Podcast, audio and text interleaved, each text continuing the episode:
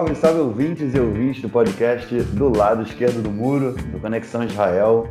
Vamos dizer que estamos de volta mais uma semana. Eu, Marcos Gorenstein e João Miragaia. Fala, João. Fala, Marquinhos. Fala, pessoal. Tudo bem? Tudo tranquilo? Eu tô aqui meio meia bomba, passando mal o dia de hoje aí, mas fazendo aquele esforço para trazer esse podcast para vocês, para a gente continuar aí, não, não deixar mais uma semana é, é, em branco. E, enfim, muita coisa aconteceu, semana agitada, principalmente no campo político aqui em Israel, e a gente vai passar todas as informações para você hoje. É, só queria, antes, e com a permissão do João, não conversamos a, a, a, respeito disso antes, queria homenagear e deixar esse podcast aí em homenagem a Dom Diego Armando Maradona. Se não for, pedir muito, João, acho que é um cara importante, foi um cara importante, acho que em nossas vidas. Então, é, Certamente deixa aí a homenagem a um mestre do futebol que representou muito mais do que isso. Tem um podcast que se chama é, Muito Mais do que Futebol, é, que eu ouço toda semana, e o Maradona é justamente isso, ele é muito mais do que futebol, ele não, não foi só o futebol. Mas enfim, vamos lá, para o nosso primeiro bloco, para a gente entrar aí nas questões de Israel essa semana. Bom, nesse primeiro bloco a gente vai estar falando da primeira notícia né, que estourou aqui essa semana, que é relacionada ao espião americano chamado Jonathan Pollard. Para quem não conhece, vou dar rapidamente a história, o João vai entrar mais a fundo nisso. A questão é a seguinte: o Pollard ele é americano, judeu. É, na década, final da década de 70, início da década de 80, ele começou a espionar é, para Israel e foi pego. Foi pego na década de 80, foi julgado, foi condenado. É, é uma história que é, foi muito, obviamente, como foi muito falada aqui em Israel, né? É, muito principalmente também em função da, da, da de, do que, que Israel fez é, no momento em que ele foi pego, né, da reação israelense no momento em que ele foi pego, mas ele ficou preso durante décadas, até que agora o governo Donald Trump, já tem um, um ano, dois anos, resolveu, é, sol, quer dizer, deu a, a permissão para que ele saísse da cadeia, ele foi solto, só que ele ainda era proibido de sair do, do país, né, de sair dos Estados Unidos, é, e agora, essa semana, ele recebeu, ele foi, ele estava preso em custódia, não em custódia, né, tem um condicional, e ele usava, inclusive, algema é, eletrônica, e essa semana ele recebeu autorização para fazer aliar. Ele já é cidadão israelense, se eu não me engano, e agora ele vem é, receber autorização para poder vir morar aqui. E essa foi a semana, essa foi a primeira notícia aí que agitou Israel essa semana, mas quem era John, ou quem é, né? John Pollard, é, Jonathan, Jonathan Pollard, João. Pois é, é, como você disse, ele é um espião é, é americano, mas que trabalhava para Israel, né? Um judeu americano que trabalhou, enfim, ele, na verdade ele, ele não era exatamente um agente israelense do Mossad, ele era um sujeito que fez trabalhos para o Mossad, vendia informações para o Mossad, né? É, eu não sei exatamente como ele foi recrutado. Eu acho que a biografia, os detalhes da biografia dele agora são menos importantes. Se já não tiver nenhum filme sobre ele, daqui a pouco vai sair. É, mas, enfim, ele, ele, ele vendia também informações para outros países, como a África do Sul, né, nesse mesmo momento, se não me engano, é o Paquistão. E ele, enfim, é, na verdade, Israel pagava pelas informações que ele dava a princípio parecia que era o Jonathan Pollard ele era um cara viciado, aficionado pelo Mossad e pelas forças de defesa de Israel e queria contribuir com Israel, né? Quando ele começou a trabalhar para a CIA, é, mas depois Israel começou a pagar pelas informações que ele dava, é, até, enfim, era uma mentalidade da época do Mossad que por mais que a pessoa pudesse se mostrar leal ao sionismo e a Israel, é, enfim, quando você paga, você cria uma, um sentimento também de que a pessoa ela tem que, enfim, ela tem que te dar o trabalho, né? É, enfim, ele recebeu por isso, é, é, o, que, o que também comprometeu Israel na situação, porque quando ele foi descoberto, é, enfim, também foi descoberto que ele recebia de Israel esse, esse pagamento. Isso gerou uma crise diplomática muito grande de Israel com os Estados Unidos, né, no momento que Israel e os Estados Unidos já tinham construído relações sólidas. Né? Nos anos 80, ele começou a vender informação para Israel, se não me engano, no fim dos anos 70. É, eu acho que ele foi pego em 84, 85. 87 ele foi condenado à prisão perpétua, né? É, e Israel negou o Ehud Barak, que era um membro importante da, da, das, forças, das forças de defesa de Israel nesse momento, disse que nunca tinha visto, nunca que não conhecia o Jonathan Pollard, e agora essa semana, numa entrevista na rádio, na Galete Sahara, né, na rádio do Exército, ele confirmou a, o que ele tinha dito, não, nunca conhecia ele, que o Pollard disse que com, to, com todo mundo que, que, teve descaso com ele nesse tempo, o pior de todos foi o Ehud Barak. O Barak falou, não, realmente eu não conhecia ele. Você não sabia da existência dele? O Barack falou: Não, não vou. O Barack deu uma enrolada. No final das contas, ele admitiu que ele sabia da existência dele, mas falou: Mas eu não conhecia ele, nunca, nunca tive na frente dele, não conheço ele até hoje. Enfim, óbvio, não foi visitar ele na prisão, ele não foi, né? É, mas, enfim, é, quando ele foi pego, o primeiro-ministro de Israel era o Shimon Peres, e o Shimon Peres, ele, para não piorar as relações com os Estados Unidos, para não acontecer nada, ele falou: Olha, eu não sei o que vocês estão falando, eu não conheço esse sujeito, Israel não tem nenhum espião nos Estados Unidos, e, enfim, jogou para os leões, né? É, a verdade é que quando o Pollard foi pego, é, o Mossad já não estava mais interessado, já não estava se mostrando mais interessado em comprar as informações dele e já tinham, já tinham dito para ele parar. E ele continuou querendo vender informações, continuou entrando em contato com, com os agentes. Nesse momento ele estava vendendo também para outros países. E aí, quando ele foi pego, essa foi uma das, uma de, um enfim, segundo algumas fontes, né, nada é muito oficial nessa situação, nada é oficial nessa situação, mas segundo algumas fontes, é, Israel já não estava mais, já tinha falado, para com isso. É, e ele foi pego.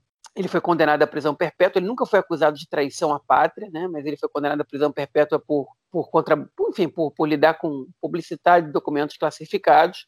É, gerou uma crise diplomática com Israel, que depois, de um determinado momento, passou a, é, mudou um pouco de figura. Vários governos israelenses passaram a tratar da liberação dele. Netanyahu foi um dos mais entusiastas disso no seu primeiro governo, nos primeiros três anos lá, nos anos 90 é, ele tentou tratar a liberação de Jonathan Pollard, ele tentou trocar essa liberação, na verdade, pela, pelos acordos de Hebron, né, que ele assinou com a autoridade palestina, no caso do Arafat, no momento, e, é, e o Bill Clinton. Ele tentou incluir a liberação do Pollard nisso aí, o Clinton se negou. Né? É, e, e a, mas a pressão popular em Israel nunca foi muito grande, né? Como o Nelson daqui a pouco vai falar sobre, sobre esporte, sempre ele comentou com a gente essa semana, a pressão sempre veio muito mais do lado dos, dos ortodoxos. Eles fizeram muita pressão para o Pollard ser, ser liberado, para Israel liberar ele e tal. Enfim, em 2015 ele foi, ele entrou para condicional, ele, ele adoeceu, eu não sei exatamente com que doença ele está, mas é um, parece que ele não vai mais ter muitos anos de vida.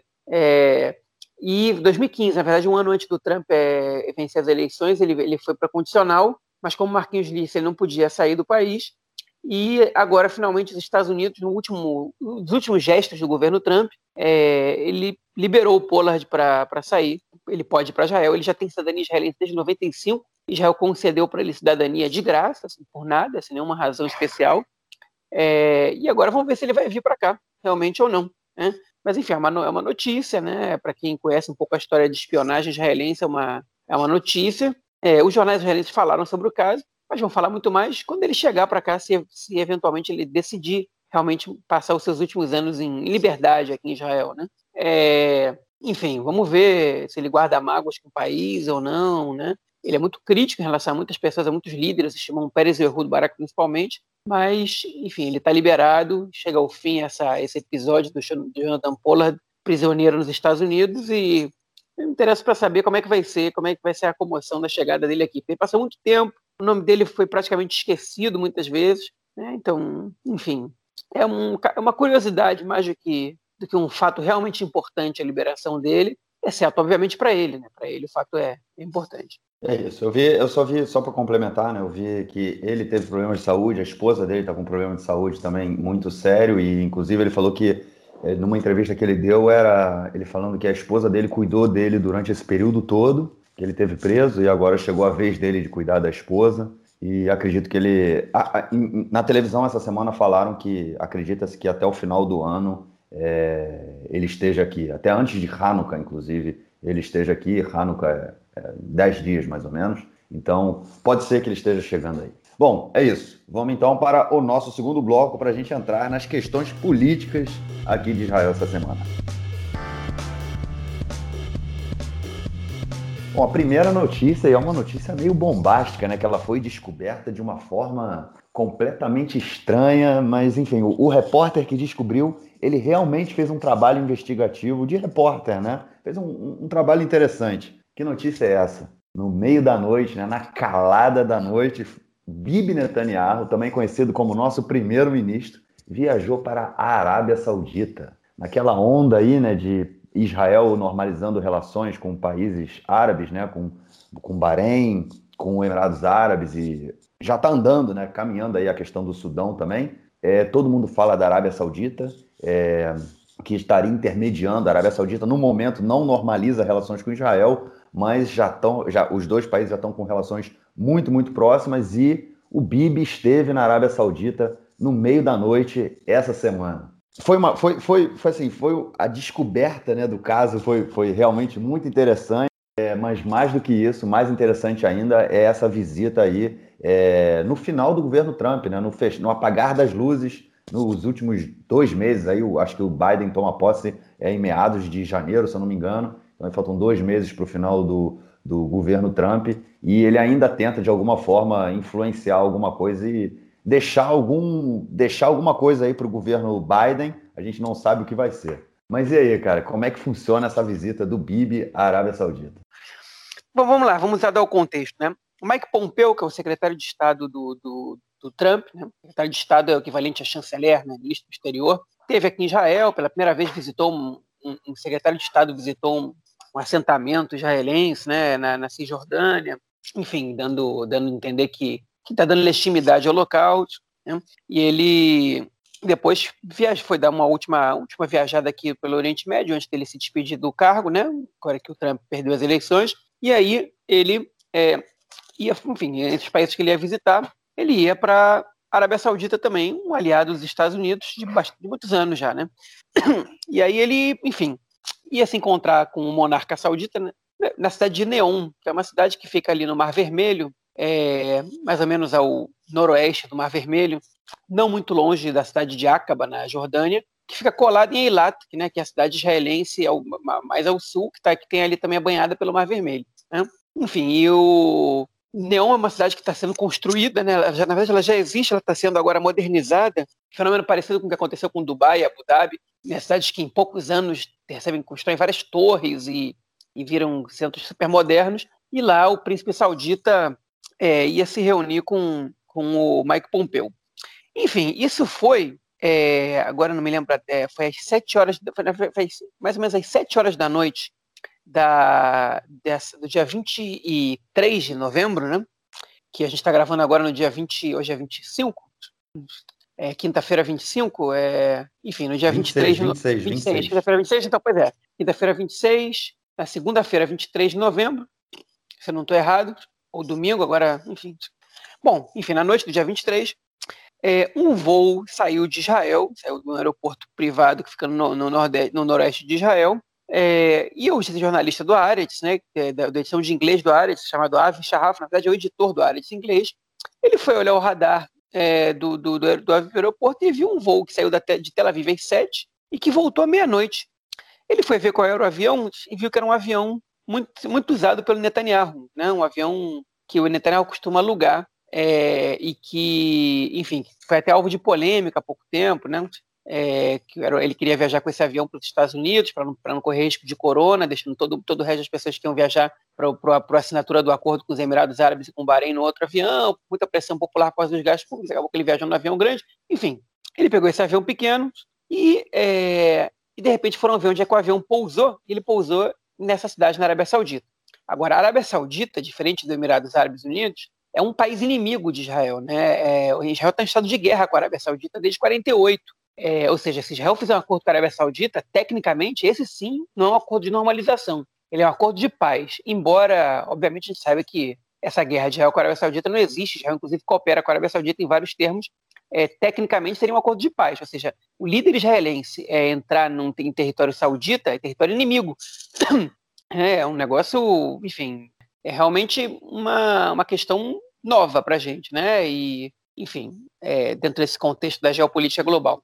E Netanyahu chegou lá, às sete, teve uma conversa lá com o Mike Pompeo, com o príncipe saudita, muito provavelmente, e voltou. Né? Então, é, é, essa, essa viagem ela foi divulgada e o Netanyahu não confirmou, mas também não negou. Mas todo mundo em Israel já fala disso como um fato. A Arábia Saudita negou que o Netanyahu tivesse tido lá se reunido com o príncipe saudita, né? é, negou. A, a, a, reação popular na Arábia Saudita não foi muito boa. Não é, não é legal você receber o primeiro-ministro israelense no teu país, né? É, é enfim, se sabe que as negociações estão acontecendo, então é, existem fontes que dizem, mas uma coisa são fontes dizerem, outra coisa é a informação oficial, né? Netanyahu esteve na Arábia Saudita enquanto Israel sendo um país inimigo, enfim, a negociação não foi nem num país neutro, não foi nem na Jordânia. Enfim, essa é, é, é, uma, já seria uma grande notícia a saída de Netanyahu para a Arábia Saudita. Né? é, apesar da saída de Netanyahu para a Arábia Saudita, a, a, maioria das fontes sauditas julgam muito difícil uma normalização, um acordo de paz com Israel nesse, nesse momento.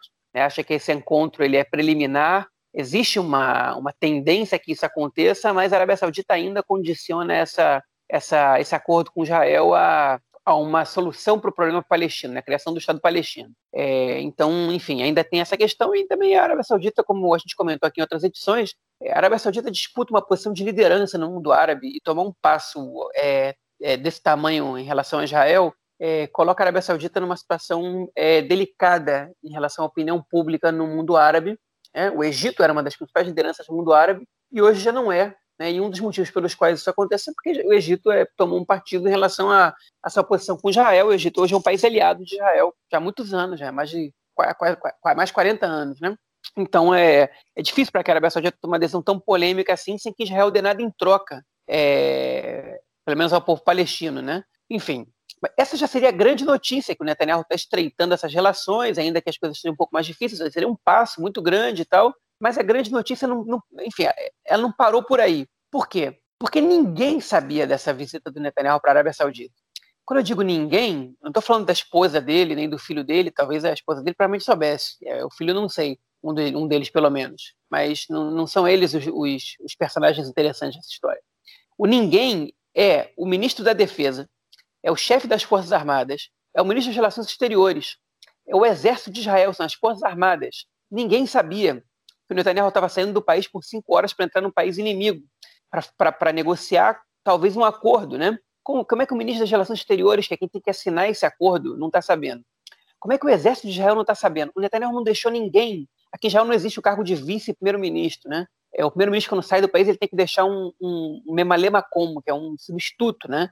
É, e não, não, necessariamente é o Benny Gantz, que é o primeiro-ministro Halifi, que eu não sei nem como é que a gente traduziria essa palavra, é o, o, su, o suplente. Suplente, mas não suplente. Pois é, mas não é um suplente é, é, de, que, que, que, assume o lugar do, do Netanyahu quando ele não está. É um suplente que vai assumir em outubro do ano que vem, se é que vai assumir mesmo, a gente já sabe que não vai, mas enfim, é, é, mas esse é o cargo dele, né? Então, quando Netanyahu sai do país, se ele não deixa alguém no cargo de primeiro-ministro para substituí-lo, ninguém pode tomar nenhuma decisão. Se o Netanyahu, se acontece alguma coisa com ele na Arábia Saudita, se um grupo terrorista descobre que ele está lá e, e, e, faz algum ataque, sequestra o primeiro-ministro, mata o primeiro faz alguma coisa, o exército não sabe que ele está lá, é, o Mossad não sabe que ele está lá, ninguém sabe que ele está lá, o ministro, enfim, por que ele tomou essa decisão sem falar para ninguém? Porque, claramente, ele está escondendo essa informação dos, dos ministros do azul e branco, que justamente estão ocupando os cargos que são mais relevantes nesse momento, né?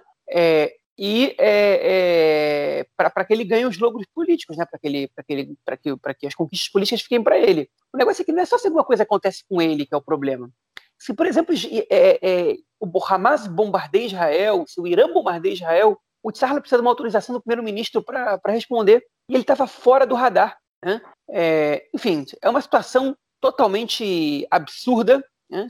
É, e aparentemente, viu que saiu hoje, no, saiu uma reportagem no Aretz hoje dizendo que fontes das Forças Armadas de Israel dizendo que o Netanyahu não confia também nas Forças Armadas, não é só no ministro da Defesa, claramente ele não confia no Benny Gantz, mas também não confia nas Forças Armadas porque ele vê todos os generais lá e todos o alto escalão, ou pelo menos boa parte do alto escalão, como pessoas do Gantz, como aliados do Gantz. Então, é, enfim, essa é a situação que a gente está passando, né? O Netanyahu ele não informa, né? Ele fez o um acordo com os Emirados Árabes sem incluir esses dois ministros fundamentais, né? E, e ele agora visitou a Arábia Saudita sem, enfim, de maneira totalmente irresponsável, sem que eles ficassem sabendo. E o que, que faz o Benny Gantz? Tipo, de, em, em resposta, ele vai lá e anuncia, em contrapartida, uma, uma comissão, né, de uma, uma CPI, né, que a gente estava se desenhando nas últimas semanas, para avaliar o caso dos submarinos. Qual o problema dessa CPI? O Mandelblit, que é o, o procurador-geral do governo, ele, ele disse que, a, que, o Netanyahu não estava envolvido no caso dos submarinos, que a gente já comentou aqui em outras semanas. Também tem um artigo do Conexão Israel diz que, o título é traduzido do Aretz, né, pelo Marquinhos, é, que o título é Netanyahu preso amanhã, né, que explica cada um dos casos. Quem, quem quiser mais informação sobre o caso dos submarinos está lá. É, mas, enfim, o, o procurador-geral do governo decidiu que o Netanyahu não é culpado nisso, mas o Benny Gantz não aceitou essa situação e ele abriu essa comissão né, para investigar. Eu, particularmente, acho que o procurador-geral está sendo precipitado, é, no mínimo, né? Decidiram que o Netanyahu não tem ligação, porque tem muita coisa aí que está muito estranha nessa história. Que, enfim, que a gente já comentou em episódios passados, talvez a gente volte a comentar hoje. É, o problema é que o próprio Benny Gantz tinha dito há alguns meses que, se, que, o, que confiava no procurador-geral e que também não via o Netanyahu implicado é, nesse caso, via pessoas próximas ao Netanyahu. E, e, ele sabe que o Netanyahu ele, ele tem receio em relação a essa pasta, porque essa pasta ela não é uma, uma pasta de corrupção a mais que envolve a mídia ou que envolve alguns presente, presentezinhos. É uma pasta que se, se prova que o Netanyahu, ou se, se fica muito na cara, ou se convence a opinião pública de que o Netanyahu está envolvido com esse esquema, é, isso é isso configura às vezes traição à pátria. E isso, isso com certeza tem como consequência a perda da base do eleitorado do Netanyahu. É, isso é isso, essa pasta poderia derrubar o Netanyahu de verdade. É, e a, o próprio Likud, né? E muita gente ali que está envolvida no sistema de segurança, é, ou pelo menos, enfim, no sistema de segurança, na verdade, quase ninguém ficou sabendo de nada, mas algumas pessoas-chave ali, que aliados de Netanyahu, e até familiares dele. Então, é, o Benny Gantz abriu essa, essa investigação, que é uma, uma coisa que eu acho que é correta. O problema é que ele está sendo incoerente, ele está traindo o que ele disse, né, para se vingar do Netanyahu. Então, olha só o que está acontecendo. Né? Para que a gente já falou várias vezes sobre essa oposição que existe dentro do governo, mas eu quero que agora o ouvinte da gente preste atenção no nível de absurdo que isso chegou. Né? O governo ele boicota, ele se boicota. Um não conta para o outro, um arma uma CPI contra o outro. Membros do governo, o primeiro-ministro e, o, e, o, e o, o, supostamente próximo primeiro-ministro, de acordo com um acordo de coalizão, está um boicotando o outro, um sabotando o outro, no meio de uma pandemia absurda, com que, na verdade, que, com, com o número de contagiados alto, que está aumentando, inclusive, no país. Né? É, ontem, ontem chegou a 900 num dia, né? enfim, apesar do percentual de, de é, exames não está não tá detectando um aumento, é, o número de contagiados está aumentando, né? numa crise econômica gigantesca, sem precedente, o governo está se sabotando, um boicotando o outro, parecem crianças do jardim de infância, né? não jardim de infância, parecem adolescentes, né?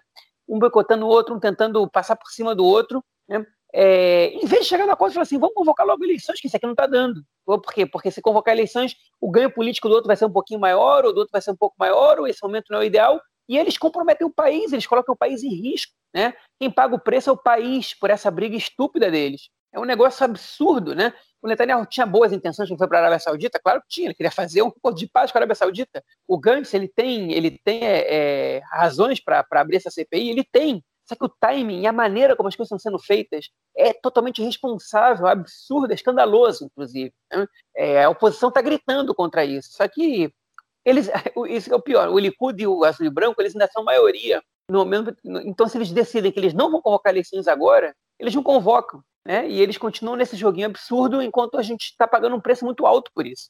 Eu acho que a segunda, a, o que você comentou, né, sobre o absurdo do Netanyahu ir à Arábia Saudita sem comunicar ninguém. E aí eu vou, eu vou até sair da questão que você falou de não comunicar as Forças Armadas, não comunicar o Mossad, comunicar o pessoal do governo dele, o pessoal que é coalizão com ele, o pessoal que dirige o país com ele eu, eu, não, eu não consigo acreditar que não há nada que você possa fazer para falar, meu amigo, deu, né, cara? Porque ah, ele, tá, ele tá tratando o país como se fosse é, dele, né? Ele, ele é o dono do país, ele faz o que quer com o país. Ele passa por cima de todas as regras e nada acontece. Isso é uma coisa que eu, assim, eu não consigo entender, simplesmente. Eu não consigo nem ficar, nem ficar, vamos dizer, desculpa a palavra, puto. Não me deixa puto, me deixa estupefato. É, tem um livro do um professor José Murilo de Carvalho, da Universidade, da, da UFRJ, que ele escreve sobre a, a República, quando a República foi é, declarada no, no, Brasil, né? Que ele fala que as pessoas estavam bestializados, era o nome. O nome do livro dele é Bestializados, que ele falou que as pessoas estavam olhando para aquilo ali, ninguém sabia o que fazer, né? Porque foi um golpe, mas enfim, passou. E é exatamente o que está acontecendo aqui, as pessoas ficam bestializadas, entendeu? E ele simplesmente em função de toda essa crise econômica, de tudo que a gente tem passado aí, ele se utiliza disso para tornar, para fazer do país o quintal da casa dele, cara. É uma coisa assim impressionante. Mas vamos que vamos, vamos então para nossa segunda, para a nossa próxima notícia aí da, da, da, da área da, da, questão política aqui em Israel dessa semana, só que indo para outro campo, né? Para o campo da oposição, do campo da, da esquerda, vamos dizer assim. É, duas crises, duas crises muito grandes. A primeira delas é na Reshimah Meshutefet, né, que é a, a lista unificada do, dos partidos de eleitorado majoritariamente árabes. é, árabe. É, a gente já veio comentando nos últimos episódios o que aconteceu com o líder, né, com a liderança do partido é, Raam, né, o, é, não, não é Mahmoud Abbas, é Mansur Abbas, que ele é, é muito próximo do Bibi, eles têm se aproximado, têm discutido política junto, e ele já falou que se for para fazer o trazer o bem para a comunidade dele, né? Ele representa a maioria, ele representa basicamente os, os beduínos, né? Que moram no sul de Israel. É, ele falou que se é para trazer o bem da, da, da, comunidade que ele representa, ele não tem problema em estar próximo e fazer política junto ao Bibi Netanyahu. Ele diz que o Bibi o usa e ele usa o Bibi é, de, por outro lado, né? Enfim, isso não pega bem na Meshutef, né, na, na, lista unificada, em que os, os outros partidos são completamente anti-Bibi, anti-Likud, e não vem esse tipo de política como uma política positiva. O, a, a, essa lista, ela é sempre no período, como a gente comentou também, né, ela foi criada em 2015, né, há menos de cinco anos, é, como uma forma de evitar com que os partidos né, é, que, se, que se unificaram não passassem a cláusula de barreiras, e toda eleição, né, o período pré-eleitoral é sempre um período muito tenso, é, onde as discussões são feitas para que a lista se mantenha é, e eles possam é, é,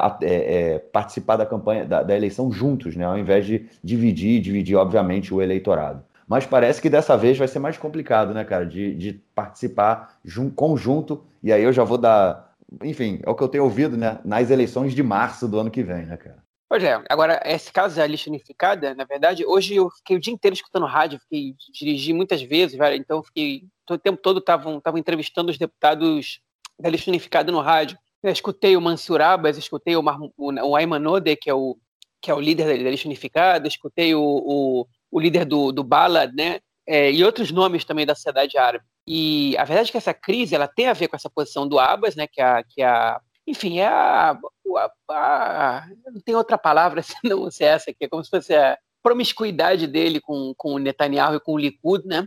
Esse, esse jogo de, tipo, de, é, esse clientelismo fajuto, né? Esse toma lá da cá, é, enfim, que é, que é um pouco desleal com os próprios deputados do partido dele, porque, da, não do partido dele, da lista dele, porque eles tinham um acordo de não cooperar com o governo, né, de fazer oposição ao Netanyahu, e ele não só está cooperando, contra a, regra, a ordem do partido, mas também ele está ele tá forçando um crédito de algumas ações que não são dele, né? que ele está sendo informado, enfim, de projetos que, que, que a lista unificada faz, é, que o governo decide adotar, algum, algum ministério decide adotar, e ele é informado antes do partido e ele divulga como se fosse mérito dele. Enfim, é um jogo meio sujo que ele está fazendo com, com o Likud, e ele está dizendo, olha, o, eu acho que, enfim, é, é legítima a posição dele de dizer que é, eu quero jogar o jogo político dessa maneira. Eu já entendi que eu vou ser oposição mesmo, então é melhor ser uma oposição que consiga alguns feitos em acordo com o governo do que ser uma oposição que está que tá só batendo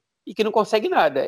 Essa seria uma postura legítima, mas o problema é que para que ele faça isso, ele está, ele tá, primeiro, jogando de uma maneira suja, né, que, que é recebendo a informação antes dos outros e, e, e fazendo publicidade em cima de feitos que não são dele, e, e também, eu acho que o principal, né, é que ele está fazendo isso contra a vontade da maioria da sua própria lista e contra os acordos que eles mesmos combinaram, né? E, e aí, o, numa conversa de WhatsApp da, da, da, lista unificada, que chegou nas mãos da jornalista Daphne Liel, do, do, do, Canal 12, é, o Ayman Ode, que é o líder da, da lista, ele diz que o que o Mansur Abbas está fazendo é um crime, é um crime contra a lista unificada, contra os eleitores árabes, contra o público árabe israelense, né, que é, que é enfim, é, é fazer parcerias é, com Netanyahu que é um cara que incita ao ódio contra os árabes e blá blá blá, enfim, tudo isso que, que, que a gente sabe, né, que o Netanyahu é acusado e que parte dessas coisas a gente realmente sabe que ele faz, é, e, o, enfim, e, e, é, e tá essa briga interna ali e um perigo da, da lista unificada ela se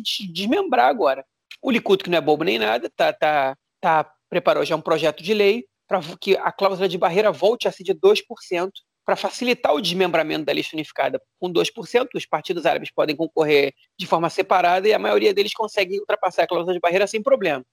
Agora, o que o, que, o, que o Ayman Ode tem que entender agora é que ele, ele, fez, ele conseguiu um grande feito, foi conseguir que os partidos árabes chegassem a 15 cadeiras, né? que a lista unificada tivesse 15 cadeiras, que é uma coisa que nunca tinha acontecido na história do país. A, a sei lá, em 2009, os partidos árabes tinham, se não me engano, é, 8 ou 9 cadeiras na Knesset, né? e agora eles têm 15 é um, é um crescimento descomunal, né? E, é, e eles têm muito mérito nisso. Então, é, é em 1995, né, na época de Oslo, eram acho que cinco cadeiras ou seis cadeiras dos partidos, dos partidos árabes. É, esse foi um feito muito grande, mas acho que ele está perdendo o bonde do. está perdendo o fio da meada. E o, o Raimanod, ele está perdendo aí o bonde da história, não está entendendo que alguns passos que eles estão dando, eles são. É, eles estão sendo equivocados, ou pelo menos eles não estão atendendo as expectativas do seu próprio público. E o Mansur Abbas, está entendendo isso muito melhor.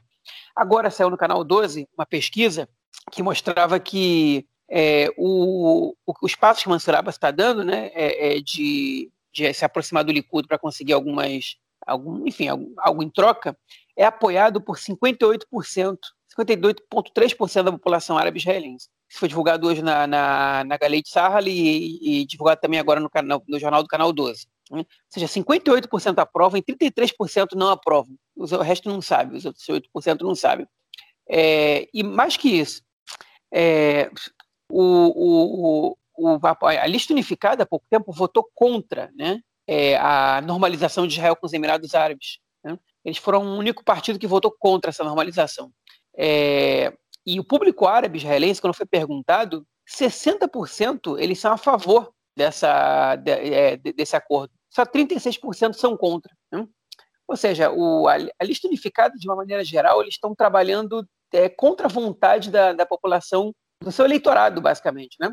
É, e, outro, enfim, essa, essa não tenho números, mas o, o pesquisador que estava dando entrevista para a Rádio do Exército, para a Galit hoje, né, é, quando eu escutei esses números, ele disse também que tinha outras informações, como, por exemplo, que a, popula que, que a população árabe israelense, ela, em sua maioria, não aprova é, a, a, enfim, as leis de, de que, que, dão direitos ou que, ou que pelo menos é, é coíbem a, a perseguição à população LGBT israelense né, que parte do Haddad, principalmente o Ayman Noder, ele apoia essas leis, né, é, que, que, enfim, que dão direitos à população LGBT. A população árabe ela não está de acordo com isso. Né, e isso faz com que, de alguma maneira, a população árabe israelense esteja insatisfeita com a lista unificada, e nas pesquisas hoje, não à toa, a lista unificada está recebendo entre 11 e 12 cadeiras, é, em, contra, enfim, em contraposição com as 15 que eles receberam na, nas últimas eleições. Não que o voto árabe está migrando para outros partidos, o voto árabe ele está deixando de existir. Hoje, é, ao contrário dos 66% de árabes que votaram nas últimas eleições, 65%,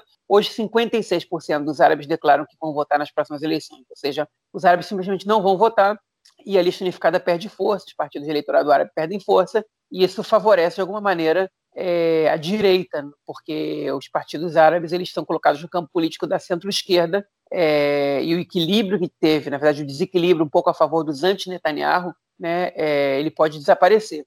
E nessa, nessa brincadeira aí, a gente, hoje mesmo, essa informação, a gente teve essa informação de que já está se falando há um tempo, alguns, alguns políticos, ex-políticos, alguns membros da sociedade civil, intelectuais, blá blá blá, estão falando sobre a necessidade de existir uma lista árabe judaica né, para concorrer às eleições, e está tendo uma discussão muito grande dentro do Meretz, se o Meretz não tem que agora se definir como um partido árabe judaico, né, e fazer uma lista igualitária de um, cada judeu da lista tem um árabe, né? talvez mudar de nome, enfim, talvez é, se, se, associar com, outras, com outros grupos políticos é, que até agora, com quem até agora eles não se associaram. Né? É, o Meretz está querendo surfar nessa onda aí da insatisfação do eleitorado árabe israelense com a lista unificada e é, angariar parte do apoio do, do, eleitorado árabe. Vale lembrar que as primeiras eleições dessa, dessa série de eleições agora, as de abril de 2019, o Meretz recebeu 40 mil, 40 mil votos é, da, das cidades e aldeias árabes que equivale a um pouco mais que uma cadeira. É, esses votos salvaram o Meredith de não passar pela cláusula de barreira. Depois, obviamente, o partido perdeu esses votos, porque se juntou com algumas forças políticas que não têm muita aceitação na população árabe-israelense, e também porque a lista unificada se reformou. Vale lembrar que em abril de 2019, a lista unificada ela se fragmentou em dois partidos, é, e depois, nas outras duas eleições, eles se juntaram e tiveram 13 e 15 cadeiras, respectivamente, nas eleições seguintes. Então, é, enfim, o Meredith está tentando surfar nessa onda, mas, é, mas nem todo o partido está de acordo com isso. E o que, tão, o, que, o que tudo indica é que o Meredith vai rachar.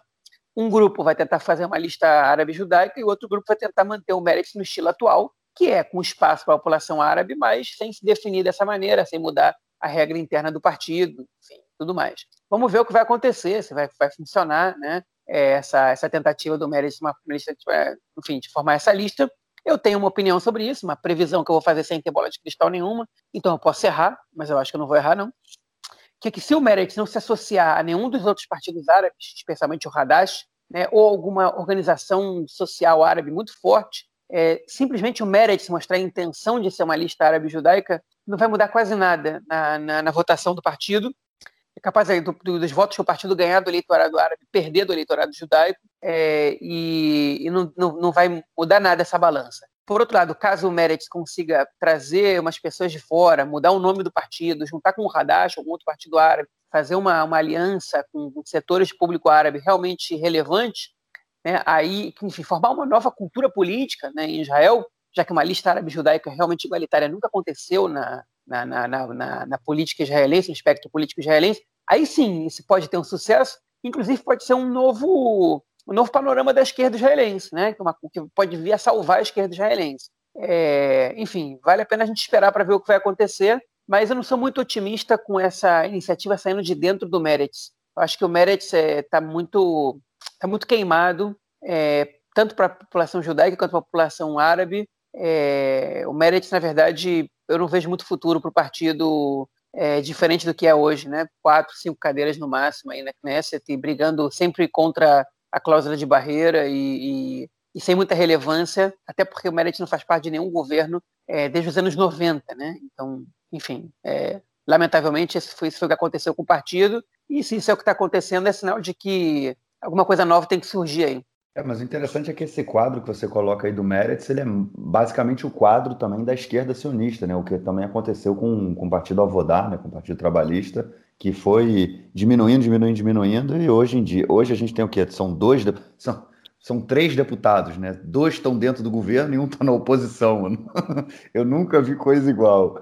Mas é, e, e dá essa discussão aí de se os dois estão dentro do governo, eles se juntariam ao azul e branco, né, nas próximas eleições. Mas eu acho que é mais uma prova de que a, a, a esquerda sionista ela precisa se reinventar, né, cara? Precisa pensar, se reestruturar, se revolucionar, na minha opinião. É, e também muito isso, é, essa, essa, essa renovação, ela também passa, ela também é, é mais ou menos o que tem que acontecer com essa, com o, o parte da lista unificada, né, de acordo com o que você falou aí, que é, a lista unificada votou contra a, o acordo com os Emirados Árabes e 60% da população árabe é a favor. Né? E você disse que a lista unificada está votando, está indo contra né, a população que representa. Mas isso também é interessante de fazer uma análise né, de quanto é, os políticos eles se eles, eles, é, é, eles defendem mais as suas ideias, né, as ideias que são discutidas em um núcleo partidário pequeno, é, do que ideias que são discutidas pela população e o que a população acha. Né? É a questão de do que da, dessa política de representatividade, o que realmente ela representa, né? O que os nossos representantes realmente representam, a quem eles representam, o que eles representam. Mas enfim, é uma discussão política aí muito é muito complicada, passa por muitos debates, né, e muitas questões. É só é só parar para pensar. Eu, eu, gosto muito de, de pensar nessa questão aí. Enfim, vamos ver o que a Reshimah Meshutefet, né, a lista unificada e o Meretz vão aprontar para as próximas eleições, que, como a gente vem falando, devem ser logo, logo. É isso. João, você quer tocar então na questão aí das pesquisas também que saíram dessa essa semana? Vou sim. É, na, essa semana saíram pesquisas do canal 13, né? É, que é o canal que, enfim, onde trabalha o Camille Fuchs, que é o, a maior autoridade aqui em pesquisas é, de preferência política em Israel, e a pesquisa confirma o crescimento do Yamina confirma que eles estão se aproximando do Likud, né, com 24 cadeiras, ou 23 a 24 cadeiras contra 27 do Likud. É, o Yeshatid se manteve ali com 18, o Azul e Branco está ali com 10, né? é, a lista unificada caiu para 12. Né? É, enfim, confirma que o principal rival do Netanyahu nas eleições vai ser, realmente ser o Bennett, é o que tudo indica, menos que o cenário mude. Né? O Bennett está com moral, não foi uma onda só que está passando, o que muita gente espera que, que na verdade, que Netanyahu espera muito que aconteça, está tentando segurar as eleições, até que a vacina chegue aqui e faça algum efeito. Porque chegando vacina e fazendo algum efeito, ele desmonta o Bennett, que está montando toda a sua plataforma em cima da, das críticas ao governo no combate à corona e à crise econômica. O que Netanyahu espera é que com a chegada da vacina, é, não só a corona fique para trás, mas também uma onda de otimismo chegue ao país e que, que a economia ela, ela cresça, né? e que, enfim, que o país melhore, que o país dê um salto e, e, e aí ele derrubaria o Bennett nessa situação. É, resta ver se o Bennett ele vai conseguir se manter forte. Primeiro, resta ver se as eleições vão ser antes da vacina, eu acredito que vão acabar sendo. É, e também se o Bennett vai se manter forte até, é, mesmo depois que a vacina chegar. É, até porque a gente não sabe que se depois que a vacina chegar, a gente sabe que se a vacina chegar e ela realmente for provada ser eficiência, a corona vai, vai deixar de ser um problema, pelo menos de tamanho que é. Mas a crise econômica a gente não sabe é, por quantos anos a gente vai pagar o preço é, dessa crise que já ia acontecer independente do, do governo, da política, da, da, política adotada pelo governo ou não, mas essas trapalhadas atrás de trapalhadas, falta de planejamento, falta de orçamento, ignorar os, os profissionais, enfim, é, tudo isso a gente sabe que, que é, por isso aí o preço que a gente vai pagar vai ser mais alto ainda e com juros mais altos ainda. É, então resta ver se o Bennett ele vai, se o, se o Bennett ele vai conseguir se aproveitar disso ou não, porque ele, ele surfou na onda da crítica ao governo e quando a crise acabar, né? Será que ele vai continuar mantendo essa popularidade? É, enfim, vamos ver o que, o o eleitor israelense vai dizer. É isso. Vamos então passar para o nosso próximo bloco para a gente sair da área política, mas a gente vai continuar falando de política. Bom, e nesse bloco a gente vai estar tá falando de política e questão de justiça também, tudo junto e misturado. Duas notícias rapidinho para vocês. A primeira delas, ela fala do Mandelblit, né, o nosso queridíssimo aí, procurador-geral do Estado, aquele que é super amigo do Benjamin Netanyahu. É, ele obrigou o governo agora a nomear um, o, o, não é o diretor, é o comandante-geral da polícia. É, essa, essa, várias indicações né, que são feitas pelo governo, elas estão congeladas, porque, de acordo com um acordo de coalizão assinado entre o Likud e o Carrola Vano, azul e branco, há de ter um consenso aí nas indicações, os dois lados têm poder de veto, então a gente está com vários cargos aí que ainda não foram nomeados, por exemplo, procurador-geral do, do Estado, né? Ele ainda, a gente está mais de um ano sem procurador, a mesma coisa acontecendo aí com o comandante-geral da polícia, só que agora o Mandelblit disse, dai, né? Quando a gente fala em, em hebraico, fala dai, né? mas pique, suficiente, já deu, basta. Nomeiem agora um comandante aí para a polícia, cara. Vai ter ou não vai ter, cara? Ah, ele mandou, vai ter. Né? Ele mandou, vai ter. É... Acabou a brincadeira. É... Agora, esse caso, okay, é um, enfim, foi o Yair Lapid e o Naftali Bennett essa semana fizeram discursos, né, a gente comentou no bloco passado, né, da briga do, do Netanyahu com, com o Gantz, que um não conta para o outro uma coisa e outra é, ignora o acordo e blá blá blá. Agora, é, essa do, do, do comandante-geral também era uma, era uma indefinição, porque o acordo de coalizão permitia isso. O Likud estava é, criando dificuldade para que, que a comissão eleita para nomear o, o, o comandante-geral fosse feita de acordo com o que eles queriam, e tinha uma indefinição, então no acordo de coalizão eles iam adiar até ter uma definição. É, e o Mandelblit falou, chega, ou seja, e aí o, o Lapid, que ele falou? Que a primeira vez que ele viu um governo, ele falou, a gente já teve governos horríveis nesse país mas é a primeira vez na minha vida que eu vejo um governo que não quer trabalhar. E o, e o Bennett ele falou uma coisa parecida também. Ele disse que não é possível né, que um que um fica um jogando contra o outro enquanto tem cargos aí que não estão sendo decididos. O Rivlin, o presidente do país, falou já chega, não tem briga política que faz que fique mais de quase dois anos com a polícia, não tem um comandante. Enfim, aí o procurador-geral do governo veio e falou assim: basta? Vai ter que nomear esse negócio agora, e daqui a pouco ele vai obrigar o governo a nomear o substituto dele também. Né? Enfim, é porque o governo, se depender do governo atual, eles não nomeiam ninguém. Enfim, é, né, essa eu achei uma boa notícia, mas, mas é lamentável que tem que vir dessa forma as coisas. É lamentável mesmo, né? Eu acho que vai muito na, na mostra do que, que é o governo, né? Que o, o que o Netanyahu fez, né? De viajar para o exterior sem para um país inimigo, sem comunicar a ninguém. A gente também vê essa bagunça aí no governo dia a dia.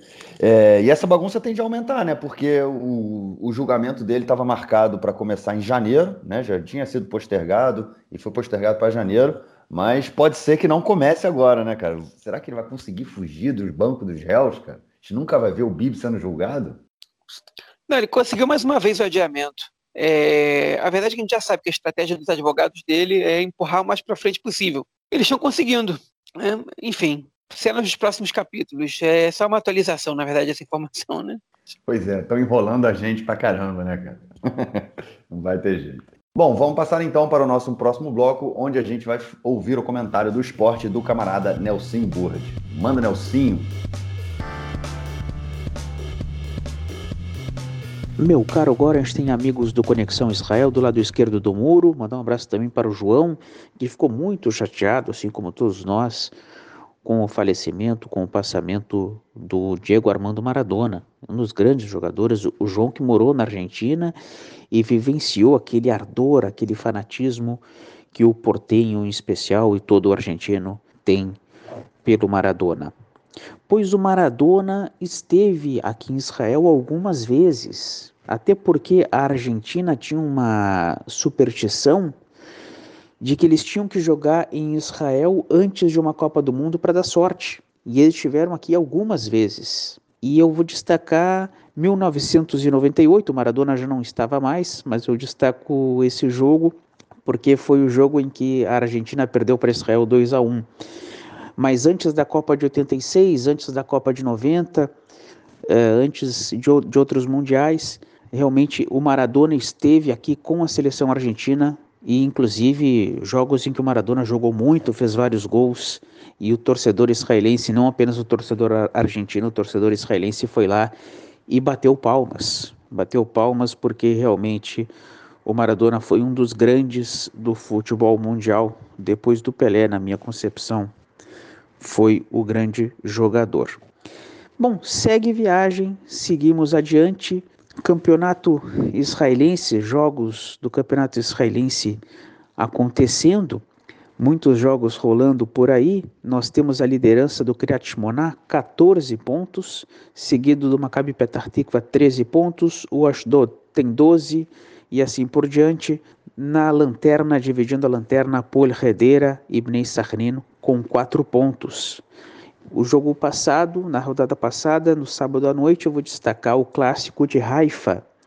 Maccabi Haifa 1, Apoel Haifa 2. De virada, o Apoel Haifa conseguiu a vitória. Esse foi o jogo de maior destaque na rodada, se tratando de um clássico, né? Um clássico esse que receberia um grande público no estádio no estádio de Haifa, mas por causa da, da pandemia, jogos ainda sem torcida aqui em Israel. Na Liga de Basquete, o Apoel Eilat, com 11 pontos, lidera ao lado do Galil Gelboa. Os dois com 11 pontos. Depois, terceira, na terceira colocação, vem o Apoel Jerusalém com 8 pontos. O atual campeão Maccabi Tel Aviv é o sexto com 6. E o Lanterna, o Apoel Rolon, com 3 pontos. Destacando os jogos da última rodada, o Apoio Tel Aviv ganhou 82 a 80 do Nestiona. Nós tivemos Galil Gilboa 82, Maccabi Haifa 77 e Apoel Bercheva 98, Maccabi Rishon LeZion 84. Esses foram os jogos da última rodada e o Apoel Eilat venceu por 103 a 78 o Bnei Herzliya. É isso aí do esporte israelense. Só fechando que a gente o Tom Tom Adar foi o jogador israelense Yamadar, Sliha, desculpa. Yamadar, não é Tom, Tom Adar, não. Yamadar é o jogador israelense do Apoel Tel Aviv que se transferiu agora para o Boston Celtics. Foi para o Boston Celtics Yam Adar, Madar. Yam Madar, esse é o jogador israelense. Ele que nasceu no, em 21 de dezembro no, do ano 2000, vai completar 20 anos daqui a pouquinho e já está no Boston Celtics, jogadores, mais um jogador israelense e esse muito jovem para fazer história na NBA e chegando logo ao tradicional Boston Celtics do Larry Bird.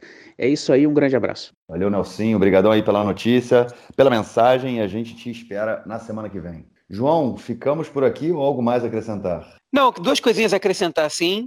É, a primeira, o Nelson comentou na semana passada que que foi que eu, que eu tô andando no calçadão da praia? Não, não, eu moro longe da praia, Nelson. Olha qual é.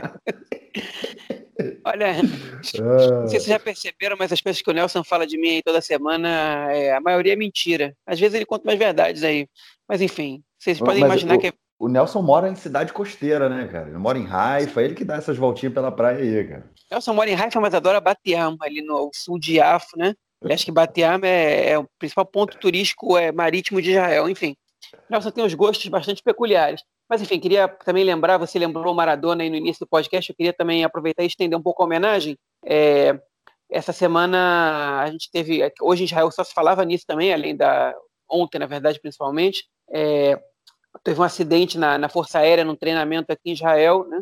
e um piloto e um aprendiz de piloto da, da, da, da Força Aérea morreram. Até agora as causas são desconhecidas. Se foi acidente, se foi é, erro, erro humano, se foi erro técnico, foi falha técnica do avião. Ele sumiu do radar, depois se despedaçou, os dois morreram. Foi um acidente muito trágico, muita gente aqui no país está falando nisso, é, porque não acontecia desde 2008 um acidente em treinamento, um acidente fatal em treinamento da, da Força Aérea. Enfim, então é em memória também, junto ao Maradona, é, a esses dois, é um piloto e ao aprendiz de piloto aí, que, enfim, que são é, um acidente triste aí pra caramba e que, que vale a pena a gente lembrar. Beleza, é isso. Vamos então, não, não vamos então lugar nenhum. A gente fica por aqui.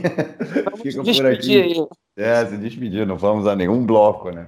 É, beleza. Então a gente se fala na semana que vem e grava mais um episódio para trazer aí para todo mundo. Valeu, João. Um grande abraço. Tá aí, um abraço. Tchau, tchau.